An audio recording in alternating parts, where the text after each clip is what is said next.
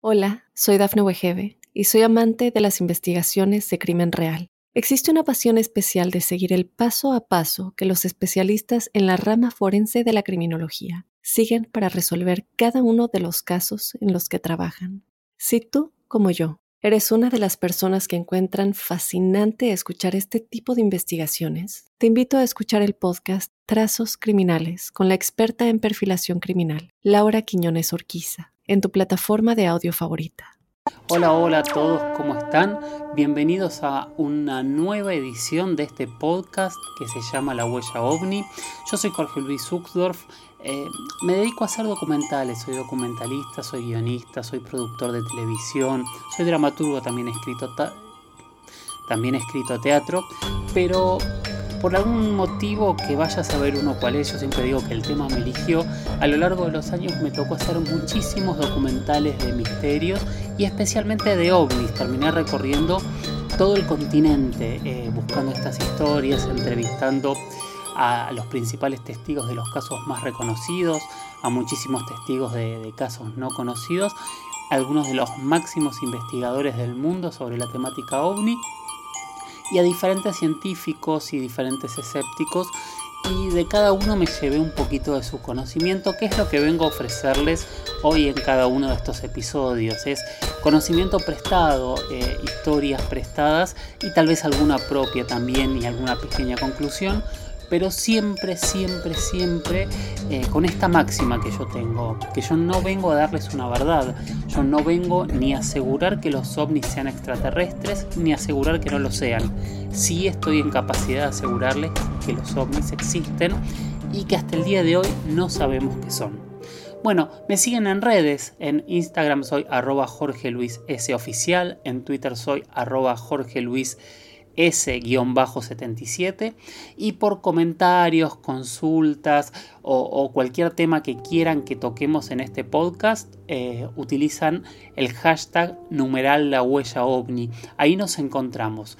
Gracias a todos por, estar acompañándonos de, esta manera tan maravillosa. La verdad que cada vez que veo cómo sigue creciendo y creciendo el, número de escuchas, de descargas que tiene el podcast, me, me hace un poquito más feliz eh, y así me hace de alguna manera eh, entusiasmarme con esta comunidad que estamos creando, en donde por lo menos mi postura es esta, yo no sé si existen o no, eh, realmente escucho a todos, escucho a quien eh, está totalmente seguro de que sí, como quien está totalmente seguro de que no, y me gusta el debate, siempre obviamente me gusta el debate desde el respeto y desde el tratar de pensar. Yo creo que lo maravilloso de estos temas, de estas preguntas que generan más preguntas, es abrir la mente y disponernos a pensar de otra manera. Ahora, si les parece, arrancamos con el episodio número 29 de La Huella OVNI. Y hoy vamos a tener una entrevista súper, súper especial. Eh, todo el, podcast va a estar destinado a escuchar el pensamiento, yo creo, de una de las mentes más brillantes que ha analizado el fenómeno ovni en América Latina. Él es un astrónomo aficionado, es el director del Planetario de Bogotá y es una persona que desde la ciencia mira el fenómeno ovni de una manera muy diferente y vale la pena escucharlo. Así que vayamos con el episodio número 29 de La Huella OVNI. Bueno, hoy estamos con Germán Puerta Restrepo, que es el director del Planetario de Bogotá. Eh, una persona que realmente sabe muchísimo, muchísimo de analizar el fenómeno ovni en todo sentido y yo diría que una de las personas que he entrevistado que más me ha enriquecido, así que me gustaría que lo escuchen con mucha, mucha atención. Hola Germán, ¿cómo estás? Hola, soy Dafne Wegebe y soy amante de las investigaciones de crimen real. Existe una pasión especial de seguir el paso a paso que los especialistas en la rama forense de la criminología siguen para resolver cada uno de los casos en los que trabajan. Si tú, como yo, eres una de las personas que encuentran fascinante escuchar este tipo de investigaciones, te invito a escuchar el podcast Trazos Criminales con la experta en perfilación criminal, Laura Quiñones Orquiza en tu plataforma de audio favorita. Jorge Luis, ¿cómo estás? Bueno, me presento Germán Puerta, yo soy eh, economista bogotano, eh, pero dedicado a la divulgación de la ciencia como astrónomo aficionado desde hace muchos años. Escribo libros, doy conferencias, organizo eventos como los festivales de astronomía y eh, desde hace 10 años eh, trabajo en la comunicación y divulgación de la ciencia desde el Planetario de Bogotá, en donde soy director científico. Bueno, Jorge Luis, eh, qué buen tema el que estás tratando, el tema ovni. Eh, pues lo conozco muy bien. He venido estudiando este fenómeno desde hace varios años. Pues cualquiera que se interese por los temas de astronomía o la posibilidad de vida en otros mundos debería acercarse al tema. ¿sí? Em, efectivamente escribí un libro recientemente que me lo pueden consultar también. Te voy a dar mis redes, Astropuerta, en Twitter, en Instagram y mi correo es astropuerta.gmail.com para todos aquellos que quieran consultarme. Tengo muchísima información también para, para ustedes. La astronomía, por fortuna, tiene una libertad de, de circulación de la información por agencias espaciales y centros de investigación que, que las distribuyen gratuitamente y yo tengo mucha información en muchos temas. Primero, Germán, ¿qué son los objetos voladores no identificados? Bueno, eh, objeto volador no identificado se trata de un fenómeno aéreo que el observador no puede interpretar en su momento. Es claramente eh, un, un evento muy común y es muy común ahora y ha sido también muy común a lo largo de la historia. Hay numerosas manifestaciones de fenómenos aéreos que en su momento no podemos interpretar y eso es lo que califica como, como fenómeno ovni. Em, tengo un ejemplo muy claro. Hace unas semanas pasó la Estación Espacial Internacional sobre los cielos de Colombia, un evento muy visible. La estación brilla iluminada por el sol más o menos hacia las 7 de la noche. Fue un paso muy brillante por todo el centro del país y lo observamos claramente a simple vista. Pero miren ustedes lo que están comentando un grupo de personas cerca de Medellín que están viendo este mismo evento, pero no saben que es la Estación Espacial Internacional. ¿Qué opción existe en que estos objetos sean extraterrestres y qué opción existe de que no lo sean? ¿Qué vio este grupo de personas? Tuvo una experiencia ovni. Ellos no sabían que era la estación espacial, para ellos fue un fenómeno ovni. Por lo tanto, es muy común. Ahora, no todos los eventos ovni, pues, tienen una explicación como esta y quedan clasificados allí. Eh, inclusive me gusta un poco más el término fenómeno aéreo no identificado en vez de objeto volador no identificado, porque objeto ya te da una connotación artificial y realmente pueden tener muchas explicaciones, como fenómenos astronómicos, meteorológicos, eh, artificiales, eh, ahora los drones, las estaciones espaciales, satélites, aves en vuelo, planetas, bueno. De todas formas, siempre hay eh, algunos casos muy interesantes que quedan sin explicación y esos son los que yo considero que son un enigma que vale la pena estudiar. Ahora, em, es sorprendente de todas formas lo que sucede con el fenómeno ovni porque eh, los científicos es un tema tabú, no lo tratan. Nunca vamos a ver a los grandes científicos o astrofísicos estudiando el fenómeno ovni. Pareciera que perdieran credibilidad ante sus colegas por tratar el tema. Así es de que le han dejado el campo a la especulación, a la pseudociencia, que trata muy mal el asunto, como lo vemos en, muchos medios y redes. Entonces, eh, lo que yo trato de hacer, y con esta publicación que recién he hecho, es mostrar una visión más racional. Bueno, ¿de qué se trata este asunto?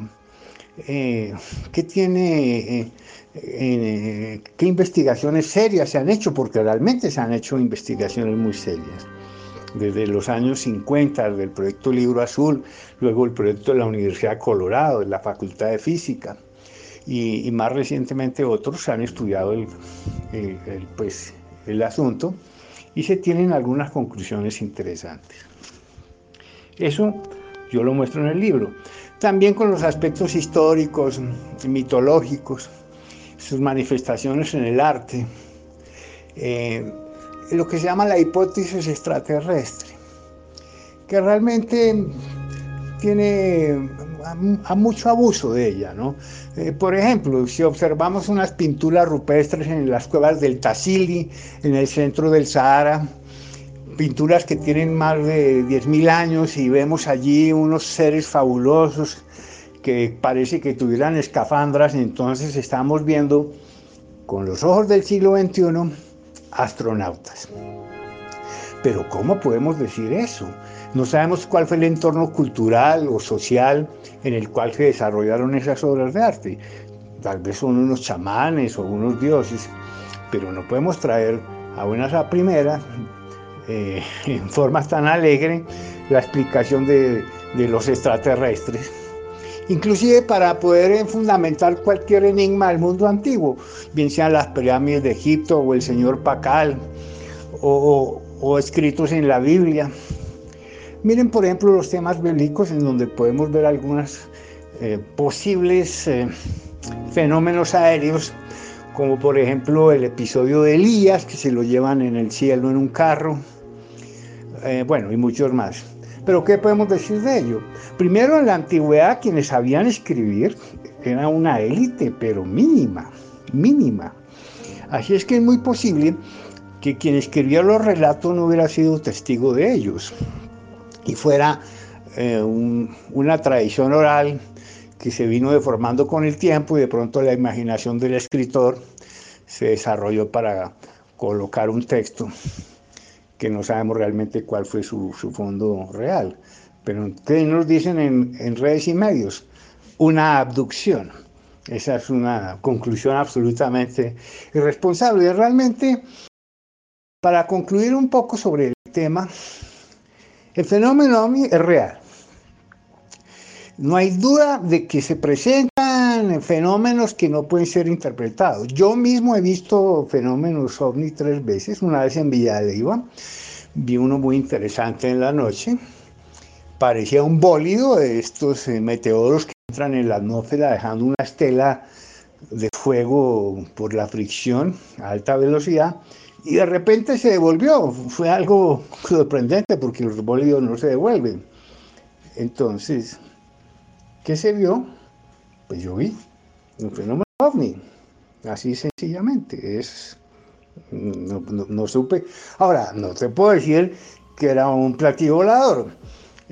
A eso es a lo que me refiero. No, hay ninguna prueba, ninguna, de que estemos siendo visitados por seres de otros mundos en platillos voladores.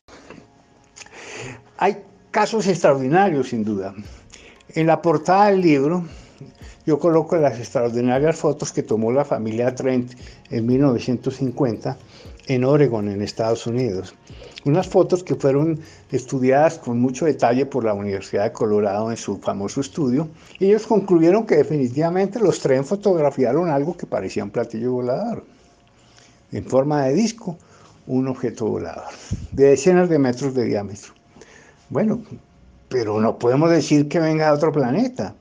Sencillamente queda como un enigma. ¿Cómo investiga un astrónomo y por qué investiga un astrónomo el fenómeno ovni? Ahora bien, ¿cuál es la realidad de, realmente la posibilidad del, viaje o de la visita a seres de otros mundos? Bueno, hace un poco más de 50 años fuimos a la Luna la misión Apolo 11, cuando Neil Armstrong pronunció su famosa frase el 20 de julio de 1969, este es un pequeño paso para el hombre, pero un gran salto para la humanidad, ahí traquearon las puertas del universo. porque se demostró que el ser humano puede ir a otro mundo y volver. Aunque la luna está cerca, a tres días de viaje. No hay ninguna duda que vamos a ir a Marte y a las lunas de los planetas gigantes y seguramente, mucho más adelante, a los planetas en otras estrellas. Luego, si existen vida, civilizaciones en otros mundos, también es posible que, bueno, al menos se parezcan a nuestra humanidad en el ansia y en el deseo de explorar. Pero, bueno, veámoslo un poco en cifras. Hace unos 20 años estábamos descubriendo planetas en otras estrellas, los llamados exoplanetas. En este momento el número de exoplanetas confirmado es alrededor de unos 4100 eh, y de ellos unos 200 son similares a la Tierra, planetas rocosos que están en la zona de habitabilidad. La distancia correcta a su estrella en donde el agua podría estar en forma líquida. O sea, mundos en donde es posible que surja la vida y que se desarrolle a, escalas superiores, pues no solamente bacterias, sino algo más, más avanzado. Ahora, nuestra galaxia tiene unas 250 mil millones de estrellas.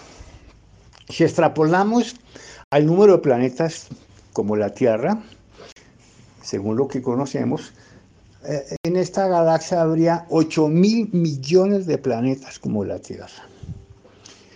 Y además hay otras 150 mil millones de galaxias, lo cual pues las cifras de posibilidades son astronómicas.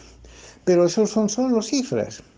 Por ahora no sabemos, no hay prueba de, de las visitas pues, de seres inteligentes, ni ahora ni en ningún momento de la historia. Hay sospechas, indicios, pero pruebas fehacientes no las hay, porque eh, realmente en la ciencia y en el método científico pues se desarrollan hipótesis, se hacen observaciones y experimentos para llegar a rechazar conclusiones o, hipótesis. Bueno, y esa hipótesis de que hemos sido visitados por seres de otros mundos en platillos voladores es muy, muy seria y requiere de pruebas evidentes y igualmente muy serias. Y, y definitivamente, eh, pues esas pruebas por el momento no están. ¿Cuál es el caso que más te ha sorprendido? Ahora, hay casos sorprendentes. Yo mencioné este, el caso Oregon, que ustedes lo pueden estudiar ahí, se llama el caso Trent, 1950. Eh, pero aquí en Colombia tenemos un caso que se llama el Omniano Laima, eh, que también lo pueden ver ahí en, YouTube, Ovnian o Laima, y pueden ver la entrevista que yo le hago a uno de los testigos, a Mauricio Génico. Bueno, es un caso interesantísimo porque 13 eh, personas, 10 jóvenes y 3 adultos, eh, en el 4 de julio de 1969, eso fue hace bastante tiempo, en un pequeño rancho cerca de Bogotá, unas dos horas, en una noche muy despejada, eh, los testigos vieron descender un objeto, bueno, llamémoslo objeto, casi redondo, era un poco más de unos dos metros de alto por uno de ancho, luminoso, que descendió del cielo y se plantó a la vista de los testigos. Y, bueno, eh, este objeto duró allí, después a unos 20 metros, muy cerca, a unos 10 metros de altura. No producía ningún ruido, no se notaba nada en su interior. Eh, de repente el mayordomo de la finca, el señor Arcesio Bermúdez, se acercó hacia el objeto y el, objeto se desplazó, se, se fue y, y, se alejó unos metros más. El señor Bermúdez lo siguió. Los jóvenes vieron cómo eh, el señor Bermúdez se plantó frente al objeto a pocos metros y después de unos minutos el, el objeto pues ascendió rápidamente al cielo y desapareció. El caso se hace famoso es porque el señor Bermúdez se sintió mal, amaneció muy enfermo, en urgencias hacia Bogotá y murió a los pocos días en unas circunstancias terribles. Unos síntomas realmente que los pueden ver ahí en, en la entrevista que, hacemos en YouTube. Bueno, el caso es interesante, los testigos son muy fiables, hay gente muy seria, son numerosos testigos, todos vieron lo que pasó, el caso se hace famoso por la muerte del señor Bermúdez.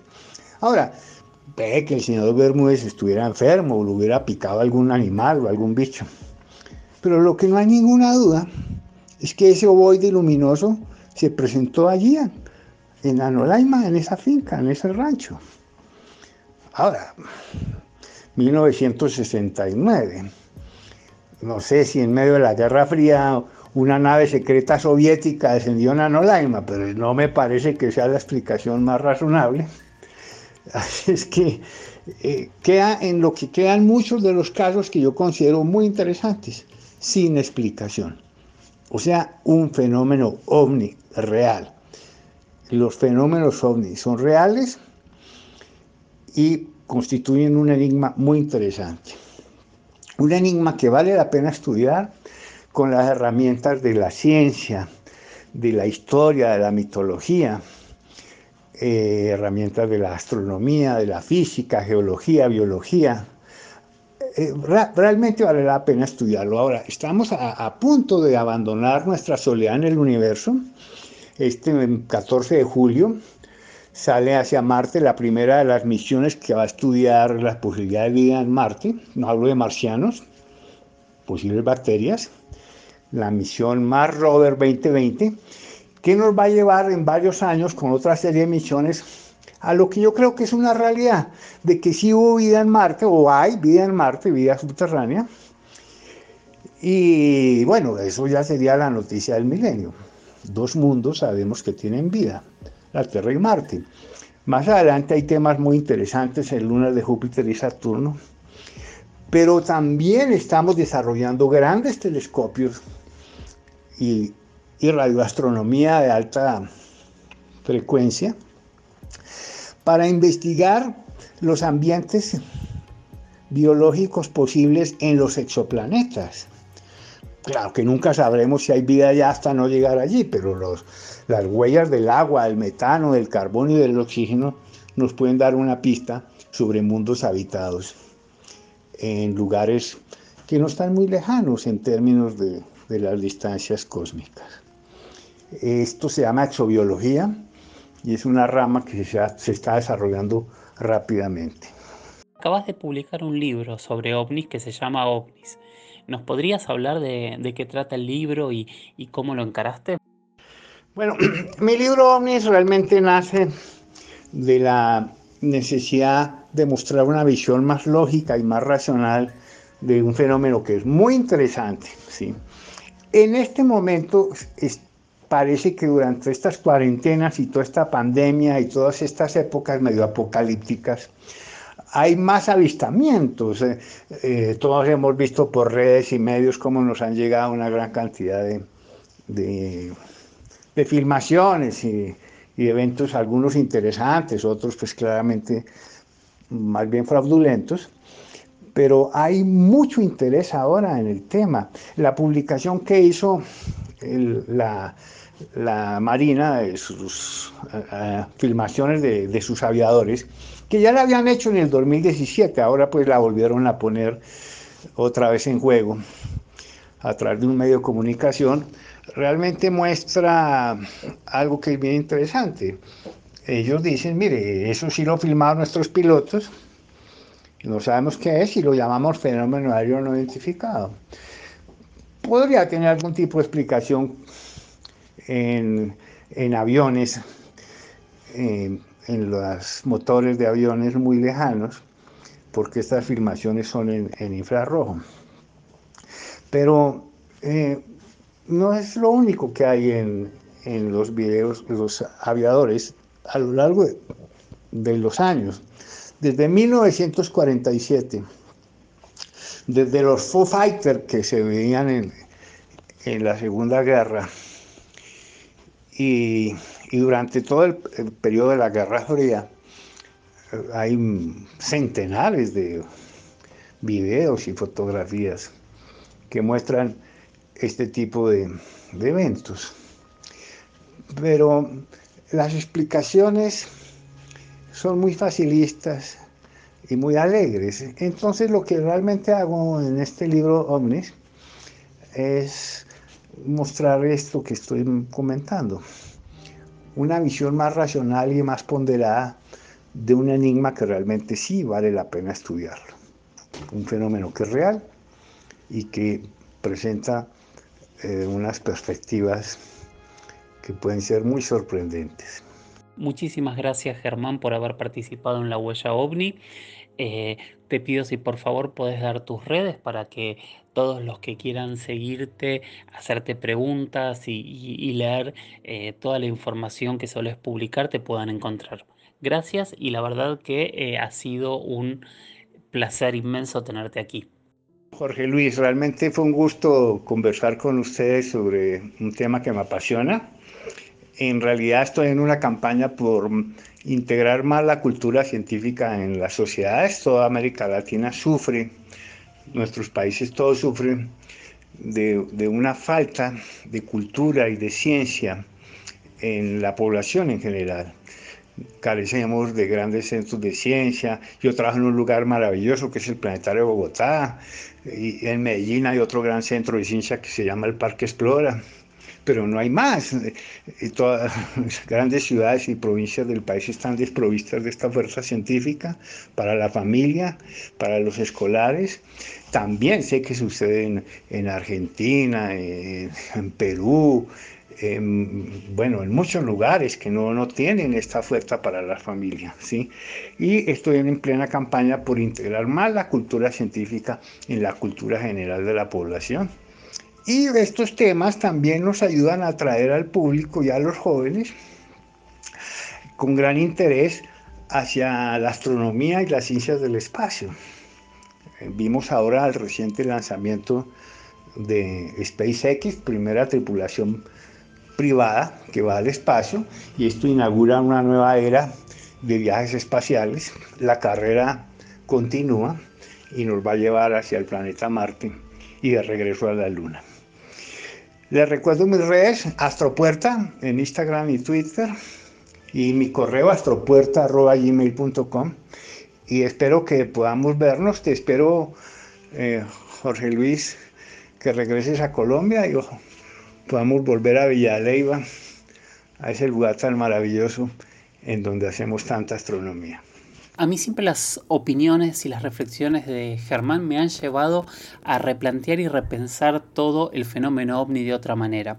Espero que todo lo que ha dicho en el episodio de hoy a ustedes les sirva también para repensar muchos conceptos que tenían y algunos que tal vez ni siquiera se habían animado a pensar. Siempre desde esta propuesta, corrernos de estas verdades absolutas, hegemónicas, animarnos a preguntarnos y animarnos a que muchas veces esas preguntas no tengan respuestas. Recuerden seguirme en mis redes, en Instagram soy arroba Jorge Luis S oficial, en Twitter soy arroba Jorge Luis S-77 y nos comunicamos con el hashtag numeral la huella ovni. Y como siempre les digo, anímense a preguntarse qué hay más allá. Gracias por estar ahí y nos vemos en la próxima. Chau, chau.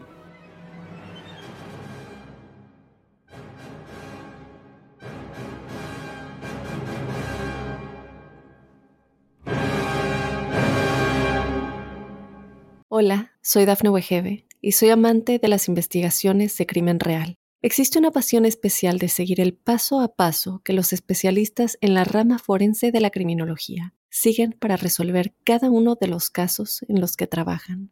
Si tú, como yo, eres una de las personas que encuentran fascinante escuchar este tipo de investigaciones, te invito a escuchar el podcast Trazos Criminales con la experta en perfilación criminal, Laura Quiñones Orquiza, en tu plataforma de audio favorita.